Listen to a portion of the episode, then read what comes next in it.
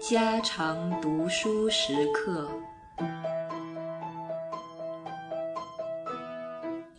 文字下乡，乡下人在城里人眼睛里是愚的。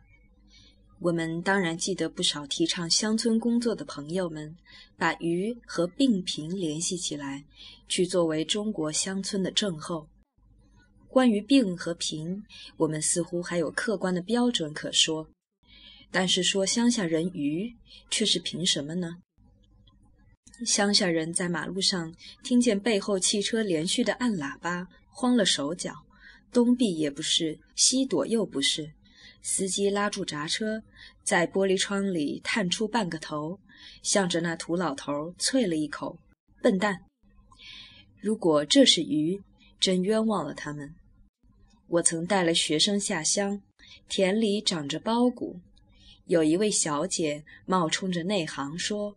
今年麦子长得这么高，旁边的乡下朋友虽则没有啐他一口，但是微微的一笑，也不妨译作笨蛋。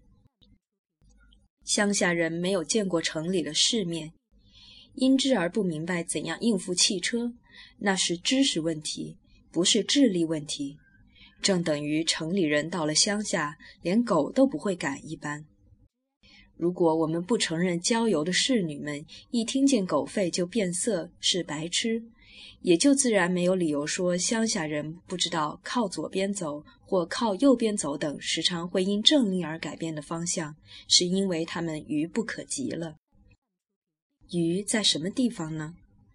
其实乡村工作的朋友说乡下人愚，那是因为他们不识字，我们称之曰文盲。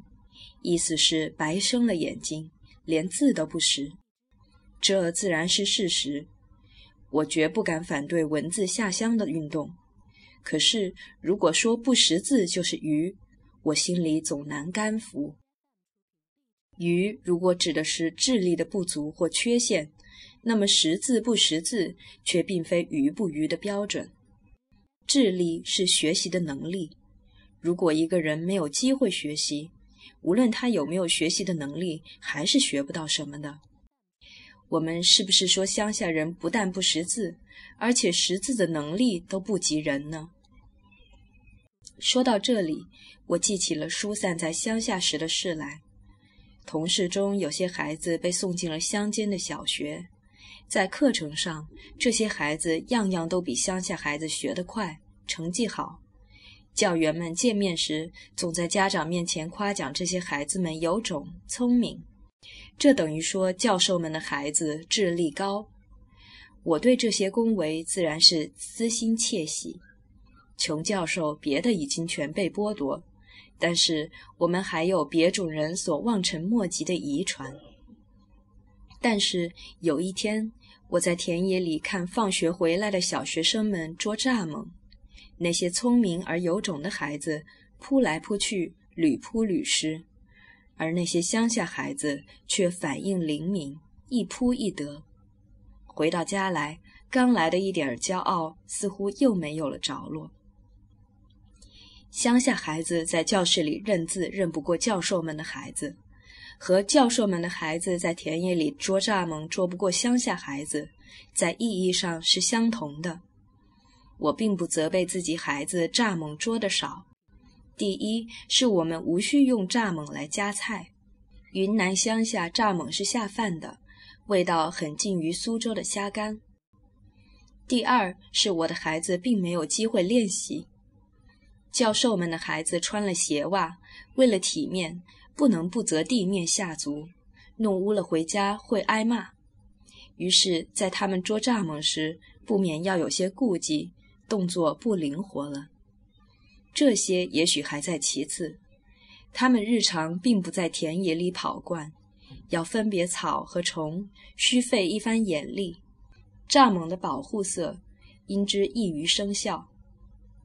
我为自己孩子所做的辩护，是不是同样也可以用之于乡下孩子在认字上的愚呢？我想是很恰当的。乡下孩子不像教授们的孩子，到处看见书籍到处接触着字，这不是他们日常所混熟的环境。教授们的孩子并不见得一定是遗传上有什么特别善于识字的能力，显而易见的却是有着易于识字的环境。这样说来，乡下人是否在智力上比不上城里人，至少还是个没有结论的题目。这样看来，乡村工作的朋友们说乡下人愚，显然不是指他们智力不及人，而是说他们知识不及人了。这一点，依我们上面所说的，还是不太能自圆其说。至多是说，乡下人在城市生活所需的知识上是不及城里人多，这是正确的。我们是不是也因之可以说，乡下多文盲，是因为乡下本来无需文字眼睛呢？说到这里，我们应当讨论一下文字的用处了。我在上一篇里说明了乡土社会的一个特点，就是这种社会的人都是在熟人里长大的。用另一句话来说，他们生活上互相合作的人都是天天见面的。在社会学里，我们称之作 face-to-face group，直译起来是面对面的社群。归有光的《项脊轩记》里说，他日常接触的老是那些人，所以日子久了，可以用脚声来辨别来者是谁。在面对面的社群里，甚至可以不必见面而知道对方是谁。我们自己虽说是已经多少在现代都市里住过一时了，但是一不留心，乡土社会里所养成的习惯还是支配着我们。你不妨试一试：如果有人在你门上敲着要进来，你问谁呀？门外的人十之八九回答你一个大声的。我，这是说你得用生气辨人。在面对面的社群里一起生活的人是不必通名报姓的。很少太太会在门外用姓名来回答丈夫的发问，但是我们因为久习于这种“我呀，我呀”的回答，也很有时候遇到了门内人无法辨别你声音的场合。我有一次久别家乡回来。在电话里听到了一个无法辨别的“我呀”时，的确闹了一个笑话。贵姓大名是因为我们不熟悉而用的，熟悉的人大可不必如此。足声、声气，甚至气味，都可以是足够的报名。我们社交上姓名的不常上口，也就表示了我们原本是在熟人中生活的，是个乡土社会。文字发生之初是结绳记事，需要结绳来记事，是为了在空间和时间中人和人的接触发生了阻碍，我们不能当面讲话，才需要找一些东西来代话。在广西的瑶山里，部落有急，就派了人送一枚铜钱到别的部落里去，对方接到了这记号，立即派人来救。这是文字。一种双方约好、代表一种意义的记号。如果是面对面可以直接说话时，这种被预先约好的意义所拘束的符号，不但多余，而且有时会词不达意而引起误会的。在十多年前，青年们谈恋爱，受着直接社交的限制，通行着写情书，很多悲剧是因情书的误会而发生的。有这种经验的人，必然能痛惜文字的限制。文字所能传的情、达的意是不完全的，这不完全是出于间接接触的原因。我们所要传达的情意是和当时当地的外局相配合的。你用文字把当时当地的情意记了下来，如果在一时异地的环局中去看。所会引起的反应很难竞合于当时当地的环局中可能引起的反应。文字之成为传情达意的工具，常有这个无可补救的缺陷。于是，在利用文字时，我们要讲究文法，讲究艺术。文法和艺术就在减少文字的走样。在说话时，我们可以不注意文法，并不是说话时没有文法，而是因为我们有着很多辅助表情来补充传达情意的作用。我们可以用手指指着自己，而在话里吃去一个“我”字，在写作时却不能如此。于是，我们得尽量的依着文法去写成完整的句子了。不合文法的字词，难免引起人家的误会，所以不好。说话时，我们如果用了完整的句子，不但显得迂阔，而且可笑。这是从书本上学外国语的人常会感到的痛苦。文字是间接的说话，而且是个不太完善的工具。当我们有了电话、广播的时候，书信文告的地位已经大受影响。等到传真的技术发达之后，是否还用得到文字是很成问题的。这样说来，在乡土社会里，不用文字绝不能说是愚的表现了。面对面的往来是直接接触，为什么舍词比较完善的语言而采文字呢？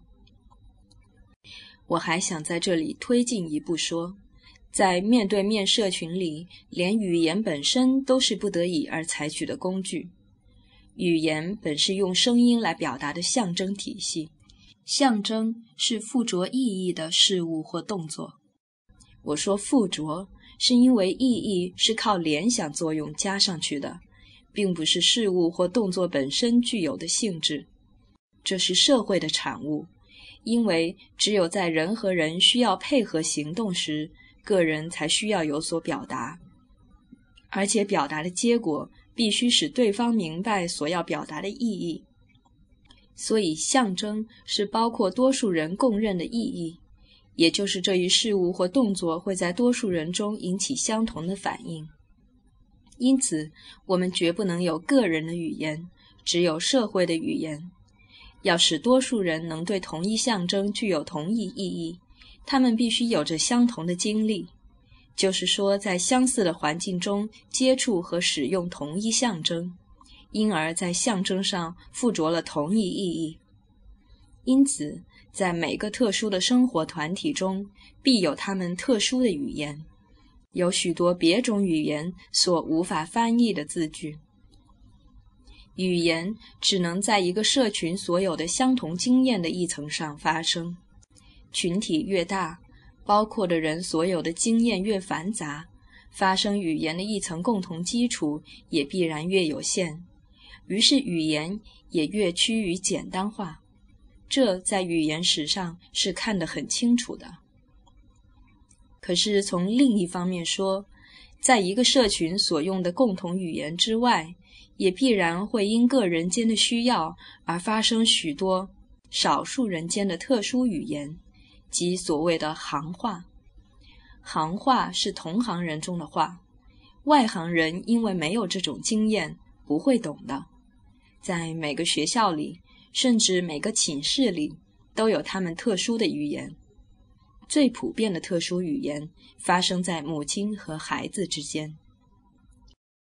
特殊语言不过是亲密社群中所使用的象征体系的一部分。用声音来做象征的那一部分，在亲密社群中可用来做象征体系的原料比较多。表情、动作在面对面的情境中，有时比声音更容易传情达意。即使用语言时，也总是密切配合于其他象征原料的。譬如，我可以和一位熟人说：“真是那个。”同时眉毛一皱。嘴角向下一斜，面上的皮肤一紧，用手指在头发里一插，头一沉，对方也就明白那个是没有办法、失望的意思了。如果同样的两个字用在另一表情的配合里，意义可能完全不同。特殊语言常是特别有效的，因为它可以摆脱字句的固定意义。语言像是个社会定下的筛子，如果我们有一种情谊和这筛子的格子不同，也就漏不过去。我想大家必然有过“无言胜似有言”的经验。其实，这个筛子虽则有助于人和人间的了解，但同时却也使人和人间的情谊公式化了，使每一人每一刻的实际情谊都走了一点样。我们永远在削足适履。使感觉敏锐的人怨恨语言的束缚。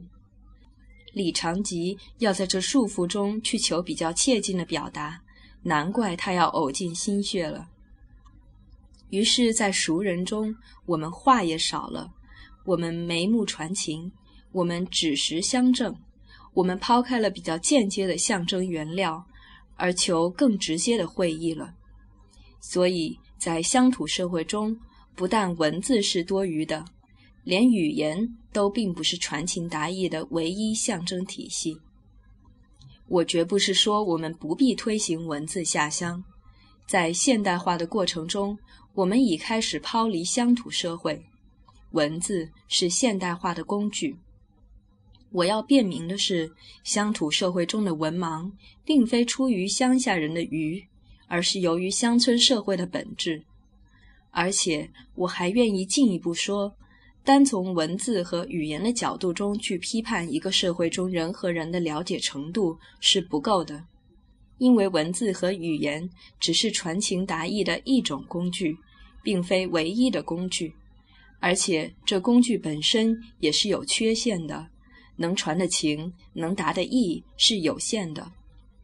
所以，提倡文字下乡的人，必须先考虑文字和语言的基础，否则开几个乡村学校和使乡下人多识几个字，也许并不能使乡下人聪明起来。